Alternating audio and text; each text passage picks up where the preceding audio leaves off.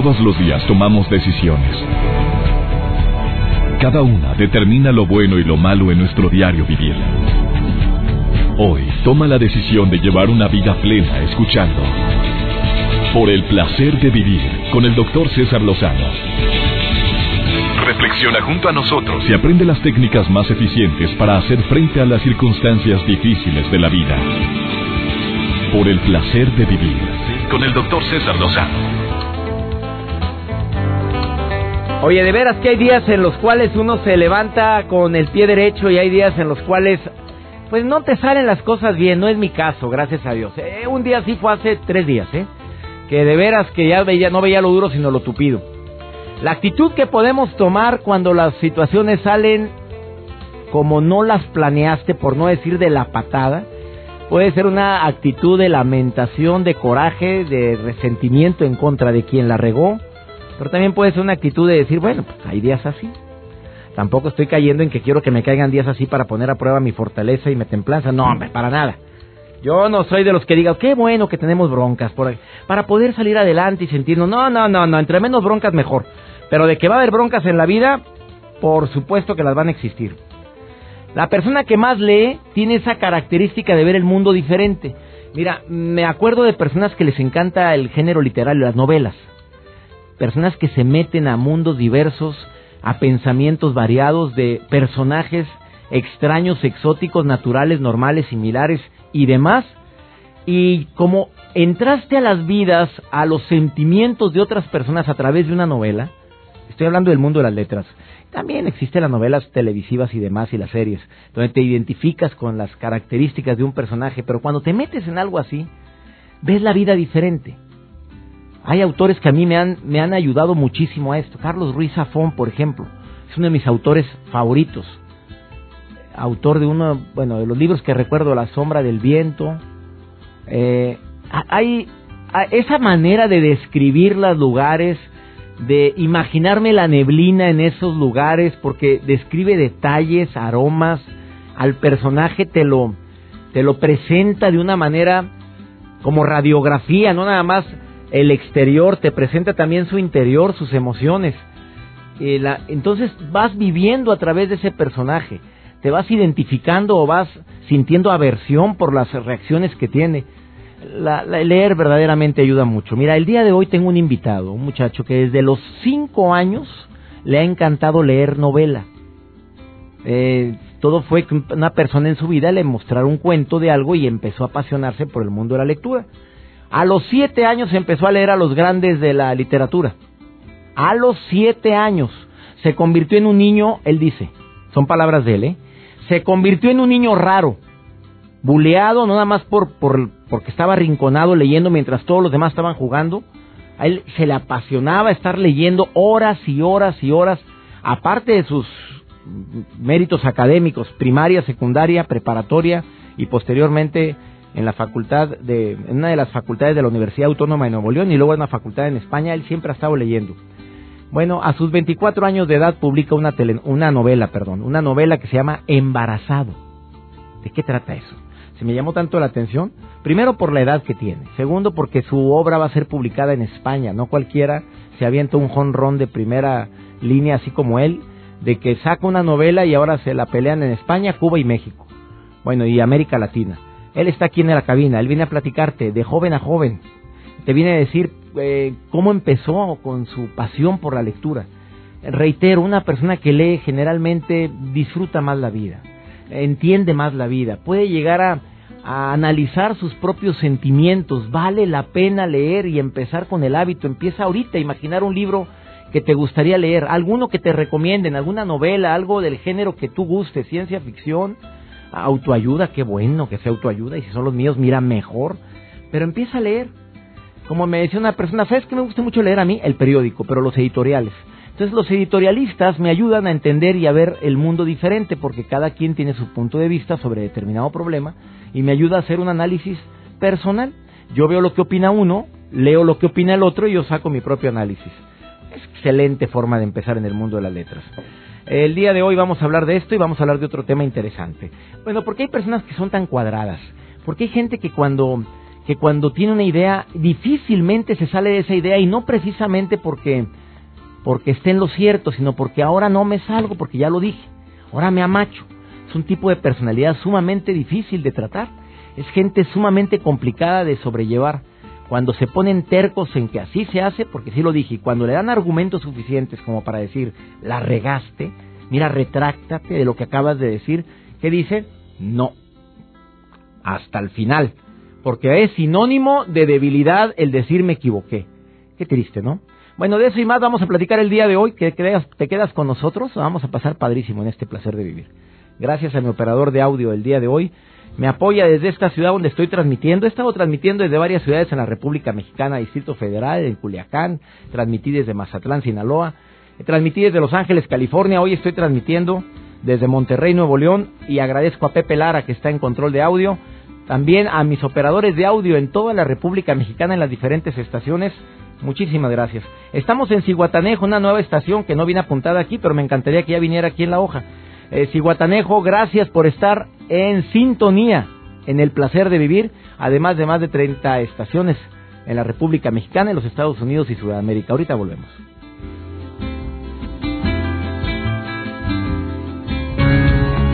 Por el placer de vivir con el doctor César Lozano. Regresamos. Recordé una de las fábulas de Augusto Monterroso que se llama El perro que deseaba ser humano. ¿Te la sabes? Te la cuento.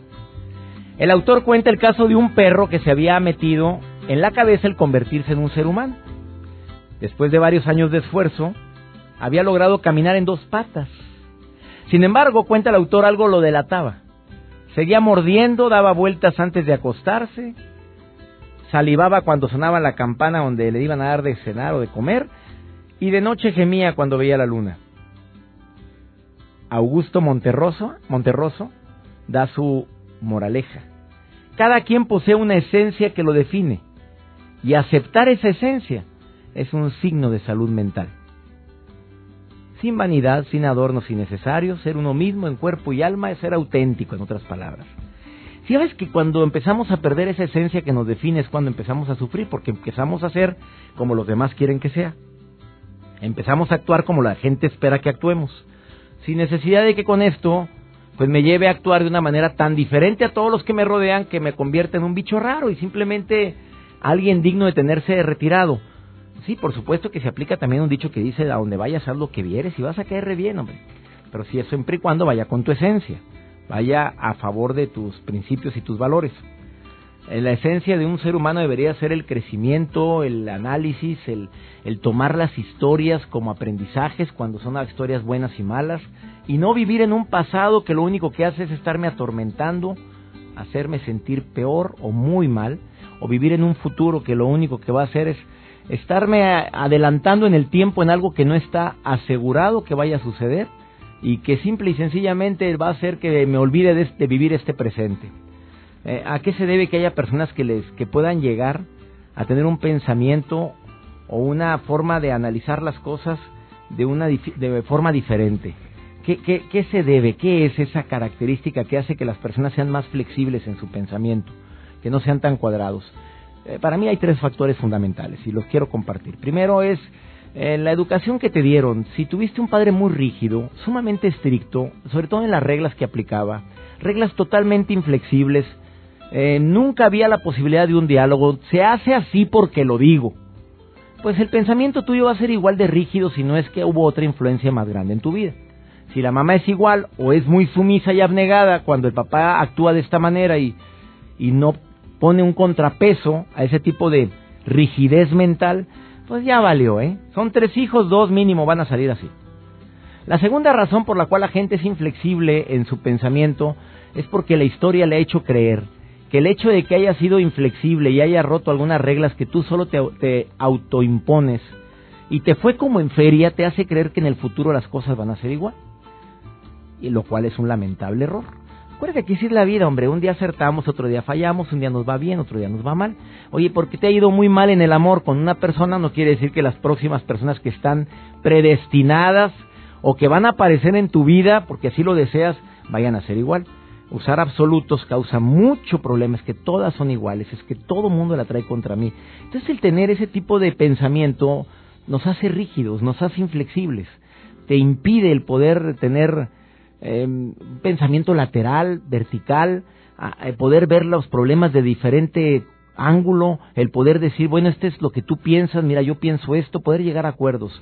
Y tercera razón por la cual yo creo que hay personas que no que tienen un pensamiento así tan rígido, tan cuadrado, tan inflexible, eh, es porque no han decidido analizar otra forma. Mira, un libro que me gustó mucho es el de eh, Bono, que se llama Sombreros para pensar. Creo que son seis sombreros para pensar. Edward Di Bono, creo que es el autor. Bueno, ese libro a mí me dio un panorama enorme para, para poder analizar un problema de diferentes ángulos. Sombrero amarillo, tú lo analizas desde el punto de vista tal. Con el negro es el pesimismo, con el rojo es... Y de esa manera tú, el mismo problema te hace verlo diferente. Te lo recomiendo ampliamente ese, ese libro. Para mí, maravilloso en relación con el tema de poder tener flexibilidad en tu pensamiento. Eh, también eh, entiendo que existen personas que pueden en un momento determinado caer en inflexibilidad en cuanto a las, la manera como, como se relacionan con los seres humanos. Usar los absolutos al momento en el que tratamos a alguien es que me choca la gente así. No soporto a las personas de esta manera. Y te puedes estar privando de conocer primero una manera diferente de pensar y segundo, de poner a prueba esa capacidad que muchos seres humanos deberíamos de tener clarita, pero así, es flexibilidad. No toda la gente va a ser como tú quieres que sea. Y el hecho de que la gente eh, sea como tú deseas, desafortunadamente no lo vas a lograr siempre, hombre. Habrá siempre un frijol prieto que va a estar ahí contigo. No existe el trabajo perfecto donde todos van a pensar y hacer como tú dices. Y esta inflexibilidad te va a causar sufrimiento. Mira, una persona que ya llegó a cabina y que quiero que platiques y quiero que platique contigo su testimonio es un escritor muy joven, 24 años de edad, que le encanta la literatura desde los cinco años de edad. Empezó a leer a los grandes autores dos años después de los cinco a los siete y ahora escribe su primer novela que se llama Embarazado, que se va a publicar en Europa, específicamente en España, en Cuba y en México. Vamos a platicar con él. Me gustaría que escucharas cómo una persona tan pequeña entra al mundo de las letras y de qué, en qué le ha beneficiado esto. Esto es el placer de vivir, no te vayas.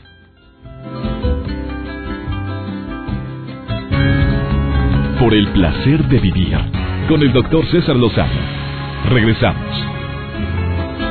Para mí es un gusto recibir hoy en el placer de vivir a Sergio Telles, un muy joven escritor eh, que su primer novela fue ofrecida para editoriales en México y en otros países y e, irónicamente la aceptó primero una editorial española. Pero lo que más me impacta de este joven que está frente a mí hoy en cabina es que Sergio empezó a escribir desde los cinco años de edad. Él es ingeniero mecánico administrador por parte de la Universidad Autónoma de Nuevo León, pero también tiene estudios en la Universidad Autónoma de Madrid.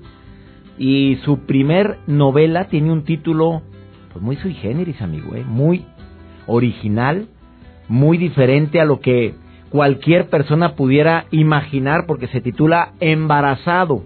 Es su, el título de su primer novela y que estoy seguro que va a ser un éxito simplemente por empezando por el título digo. Ya nada más al, al ver un libro así me interesaría leerlo. Eh, Sergio empezó a escribir a los cinco años pero pero me impacta aquí lo que estoy leyendo que te gustaba mucho leer a los grandes autores de la literatura desde los siete años de edad. A quién leías a los siete años de edad comencé a, a leer primero a Dante a Dante Alighieri, a, a Flaubert, a Balzac. Hombre, yo leía Mimín Pingüín. A ver, ¿a los siete años ya estabas leyendo todo ese tipo de novelas? Sí, la verdad que mm, me ayudó muchísimo un pequeño florilegio de mi abuelo y de, mi hermano que iban recolectando este tipo de, de obras y, pues me entraba la curiosidad y, comencé a, vamos, a leer, a leer muchísimo este tipo de obras y, bueno, siento que fue parte fundamental de, de, lo que está construida mi obra, ¿no? Porque eh, ahí encontré un universo de palabras que luego fui, fui trasladando a, a, mis propias letras. ¿Quién fue el que, a ver, qué edad tienes ahorita? Dile al público, Sergio Telles. Eh, tengo 24 años recién cumplidos. 24 años y publicas, oye, no, no cualquiera publica en España, se avienta un jonrón de ese tipo. O sea, tu libro se va a publicar ahora en España en los próximos meses, la primera novela que se llama Embarazado. A ver, ¿de dónde nace en un joven, bueno, en un niño de los siete años para leer ese tipo de novelas? ¿Quién fue el detonante? Porque cualquier padre de familia nos gustaría que nuestros hijos leyeran literatura, porque por lo que bien acabas de decir, te abre un universo de palabras, te ayuda a expresarte mejor, te ayuda a entender la vida diferente porque entras a mundos a mundos diversos y formas de pensar muy variadas. ¿De dónde nace en un niño de siete años ese gusto por la literatura? Bueno, creo que siempre he sido una, una persona así un poco extraña. Mm, extraña. Sí, a ver, extraño es pariente de lo feo, de lo raro, digo. Acércate al micrófono y dime por qué, por qué extraña. Bueno, porque pues no jugaba, mm, es decir, siento que ahora apenas me estoy enseñando a jugar, ¿no? Estoy enseñándome ahora con mis sobrinos, que son pequeños, estoy aprendiendo a, a, jugar, ¿no? Me gustaba más eh, estar quieto, eh, estar en un rincón, leer, no solo leer literatura, ¿no? Sino también, por ejemplo, estaba en la primaria y mi hermana, pues me lleva cinco años, ¿no? Entonces ella estaba en la, en la secundaria y yo tomaba sus cuadernos y comenzaba ahí a, a leer para estar un poco más enterado y, por eso fue que, que el brinco a la, a la secundaria pues yo ya tenía un conocimiento más amplio que, que, mis, que mis contemporáneos, ¿no? Sergio Telles, 24 años de edad, escritor, le encanta la literatura, publica en España. ¿Tú sufriste bullying por esa situación de ser un niño tan retraído, tan raro? Voy a usar la palabra que tú utilizaste. ¿Sí sufriste bullying? Bueno, pienso que el bullying partió, vamos, partió de, hubo muchos bullying, ¿no? Porque también eh, sufrí como de obesidad infantil, ¿no? Entonces, pues bueno, ahí se fueron acumulando todos los bullying, ¿no? En un bullying total que, que, que sí, sí, vamos, que sí lo, lo sufrí, pero pues que, que también sirve, para, marca la vida de las personas y, hay que tomar lo bueno de las cosas, ¿no? No, no, no enclaustrarse en, en, ese. A ver, pero marcó tu vida todo eso, fuiste niño gordito, en otras palabras. Ajá. Eras un niño muy retraído, te la pasabas en un rincón leyendo cuando todo el mundo estaba jugando. A ti te metías eh, leyendo a Dante, leyendo a Balzac, cuando mucha gente en esa edad está jugando fútbol y tú estabas leyendo literatura. Eh, dices, te marcó, pero no te traumó, no te afectó, dices que no, que lo tomas lo bueno de la vida. A ver. Sí, eh, pues bueno, depende de desde dónde veamos la frustración, ¿no? Eh, para mí fue un aprendizaje muy grande porque siento que, que ahora mi alma es más vieja que, la edad que tengo, ¿no? Eh, ahora puedo pues eh, analizar mejor las cosas, vivir mejor los, los sentimientos y, y inclusive pues me divierten pues más cosas, ¿no? No no me no me siento así como una persona frustrada, sino que me que me divierte quizás cosas que a otras personas no como, como leer algo, un buen artículo político, leer literatura, ver de pronto una serie de televisión, un documental, yo qué sé. Embarazado es tu primer novela. Así es. Un título muy especial. Sí. Tienes más de cinco años escribiéndola. ha pasado por las manos el libro, el manuscrito, de grandes personas, como por ejemplo Felipe Montes, a quien le envío un saludo, que él es catedrático del Tecnológico de Monterrey y que mm, te, ha, te, ha, te, ha, inspirado, te ha ayudado a que esta obra también sea reconocida y también, bueno, increíble, pero tu obra también ya estuvo en el Instituto Santi Espíritus en Cuba. Así es, bueno, una profesora de ese instituto eh, que es licenciada en Letras y Literatura Española. Ella fue la primera que tomó mi manuscrito y pues ahí empezó a hacer las primeras correcciones, al principio un poco ortográficas y un poco de estilo. Y bueno, como bien dices, Felipe Montes fue una pieza fundamental en mi obra, porque es una persona llena de, de muchísima, eh, vamos, muchísimos conocimientos, muchísima experiencia y, y él ayuda muchísimo porque su forma de trabajar es, es, es muy motivacional, ¿no? A ver, después de esta pausa me dices de qué trata Embarazado, esta primer novela que escribes, que dices, este, todo mundo debe de leerla, los jóvenes deberían de leer sobre todo. ¿Tú la escribes pensando en qué público especialmente? ¿En los jóvenes, en los adolescentes? Pues pienso que eso es eh, para, para cualquier tipo de edad, ¿no?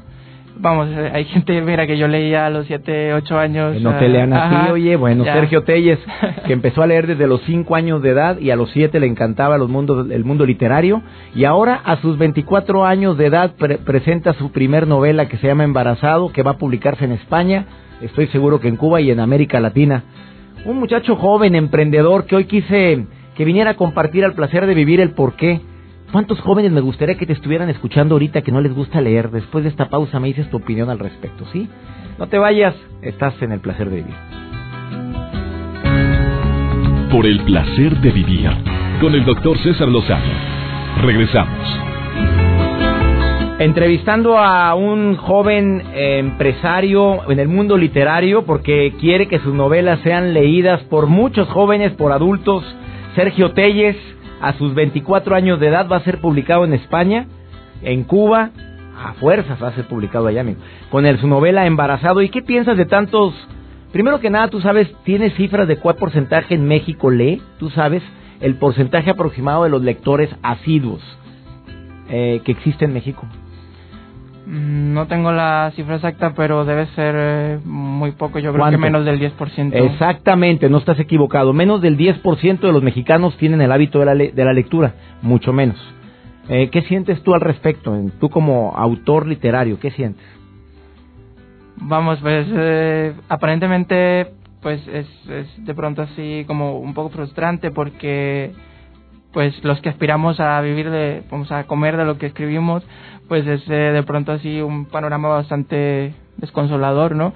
Pero eh, pienso que es parte de la cultura que quizás no se ha trabajado bien en las instituciones para crear ese ese amor por ese arte tan tan especial que es la literatura. ¿A qué, qué, qué, qué, harías si tú tuvieras ahorita la posibilidad de, de cambiar el, el el panorama educativo en México, ¿incluirías que todos los niños empezaran a leer desde temprana edad? ¿Qué harías? Sí, pues el, pienso que, que se hay un eslabón perdido ahí entre, entre la educación primaria y la educación secundaria, lo cual hace que las personas ya no se interesen por la, por la literatura, ¿no? Entonces, mm, hacerles ver, vamos, hacerles entender que, que la literatura es algo que no solamente te deja un mejor lenguaje, ¿no? sino que crea y abre tu mente para, para asumir eh, distintos tipos de, de vamos, de, situaciones en tu vida y, y saberlas resolver con, con, un pensamiento más analítico. ¿no? ¿Por qué el título Embarazado? ¿Qué quieres expresar? ¿Cuál sería la esencia? ¿Por qué la gente debería de leer tu novela Embarazado, tu primer novela, que espero que sea bestseller? ¿Por qué? Bueno, eh, el título es un poco morboso y, prejuicioso también, ¿no? Eh, del cual, pues, la definición de esa palabra es estar inconforme y siento que ese conjunto de inconformidades, no solo mías, sino las de mis personajes, son las que crean esta obra, ¿no? qué embarazado no es un estado en la, en la mujer es un estado de alegría, de bueno que debería de ser de alegría. En, connotación para el hombre es inconformidad, es una definición diferente. Ajá, es una, es eh, la connotación sería estar inconforme, estar molesto, ¿no? Estado embarazoso. Ajá, así es. Ese estado de ánimo, ¿no?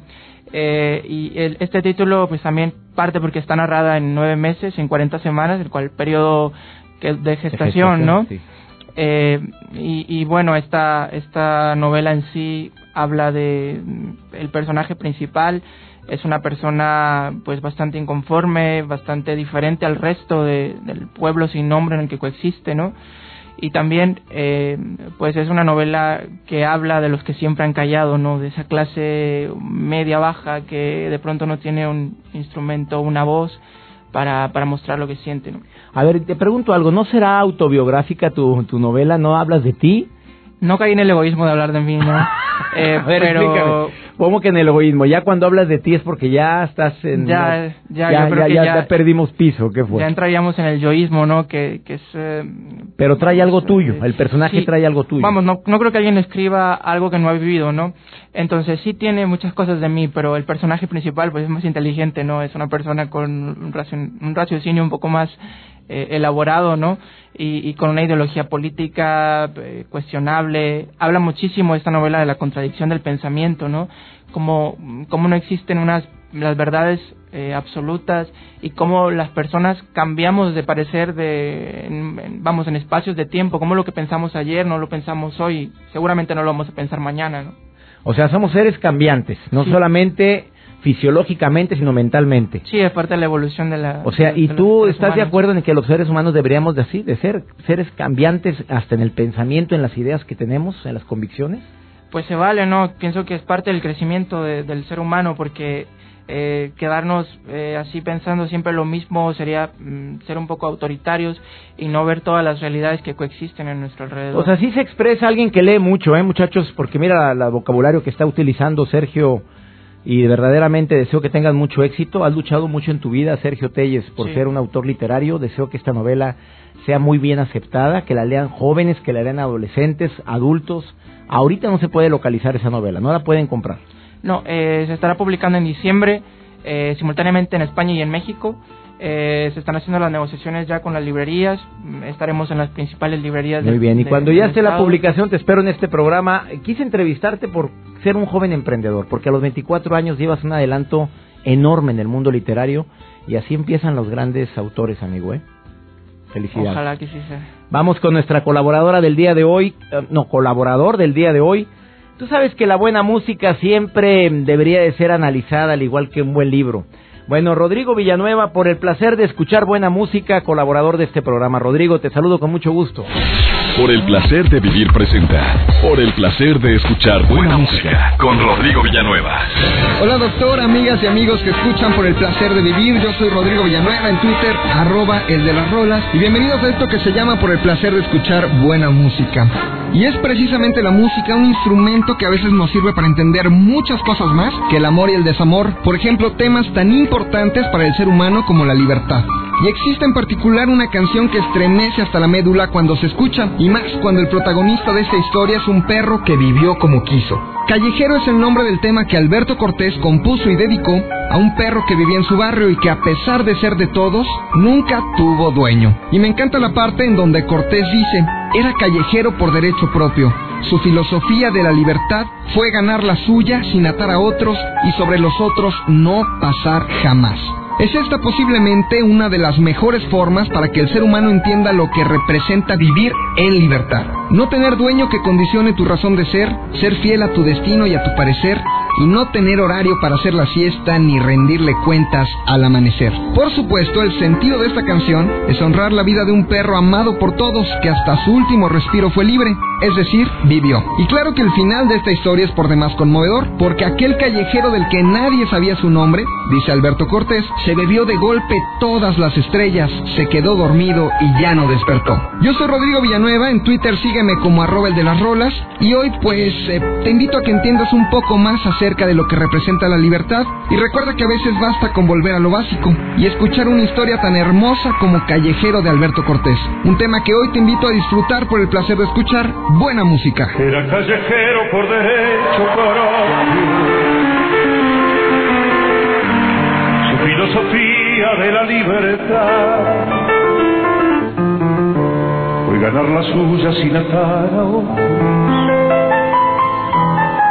Y sobre nosotros no pasar jamás.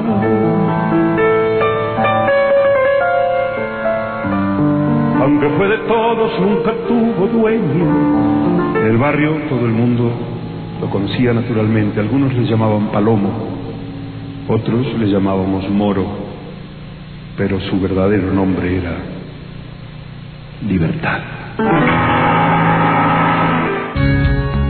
Por el placer de vivir. Con el doctor César Lozano. Regresamos. El fanpage de mi invitado del día de hoy, Sergio Telles, eh, joven autor literario. Bueno, es eh, Embarazado Novela, es el fanpage para las personas que quieran ingresar y ver esta sinopsis de la novela y quieran tener diálogo con su autor. Y también eh, su Facebook es Sergio Telles. Cualquiera de los dos, Sergio Telles o el, o el fanpage Embarazado Novela, ahí puedes encontrar información sobre esta novela tan, tan sui generis que va a publicar eh, este eh, autor que le deseo todo el éxito del mundo. ¿eh? Desafortunadamente hay personas que son muy cuadrados con el pensamiento y estaba analizando a personas que caen en esa en esa contradicción de la vida, ¿eh? el hecho de estar teniendo un pensamiento tan cuadrado, tan inflexible, se sufre tanto, se sufre sobremanera al decir yo nunca, yo jamás, o nunca permitiría, o me molesta, me choca. Mira, no hay nada que me moleste más. Son frases que hablan de pensamiento inflexible. Ya nada más te escuchas a ti mismo decir, mira, hay, hay unas cosas en el mundo que me molestan, pero si hay algo que me repatea, ya, estás hablando de, de cierta inflexibilidad. Claro que hay cosas en el mundo que nos repatean a todos. Hay momentos, personas, situaciones que no soportamos. Pero el hecho de estarlo diciendo constantemente, ¿sabes qué es lo que es lo que sucede? Hace que te hagas más cuadrado en otras circunstancias que antes no eras. Eh, me choca, me molesta. Eh, es que no soporto. Eh, me cala demasiado cuando alguien... Usar mucho ese tipo de lamentaciones hace que te hagas inflexible en otras áreas de tu vida. Claro que la mente debería ser una mente más flexible. Quienes son más adaptables, más flexibles, viven más felices, aguantan vara, cuando salen o, surgen situaciones que no pueden modificar o cambiar, mira, lo agarran con cada, con cada calma. Eso es lo que yo deseo aprender en los próximos meses de mi vida porque es un trabajo constante que llevo desde hace tres años. Sobre todo, adaptarme a las circunstancias que no puedo cambiar y que no dependen de mí y caer en la queja constante, en la lamentación frecuente. Deseo que estos temas te estén gustando y dedicado especialmente a todos los jóvenes que no han, que han perdido ese amor por, por las letras. Espero que este ejemplo que trajimos el día de hoy de que vale la pena entrar al mundo de las letras te motive a ti y motive a todas las personas que el día de hoy escucharon este programa. Que Dios bendiga tus pasos, Él bendice tus decisiones. No, no es lo que te pasa, es cómo reaccionas a eso que te pasa. Ánimo, hasta la próxima. Tus temas de conversación son un reflejo de lo que hay en tu interior. Y hoy te has llenado de pensamientos positivos al sintonizar. Por el placer de vivir con el doctor César Lozano. Escúchanos mañana con nuevas técnicas y alternativas para disfrutar de Por el placer de vivir con el doctor César Lozano. Con el doctor César Lozano. Una producción de MBS Radio. Todos los derechos reservados.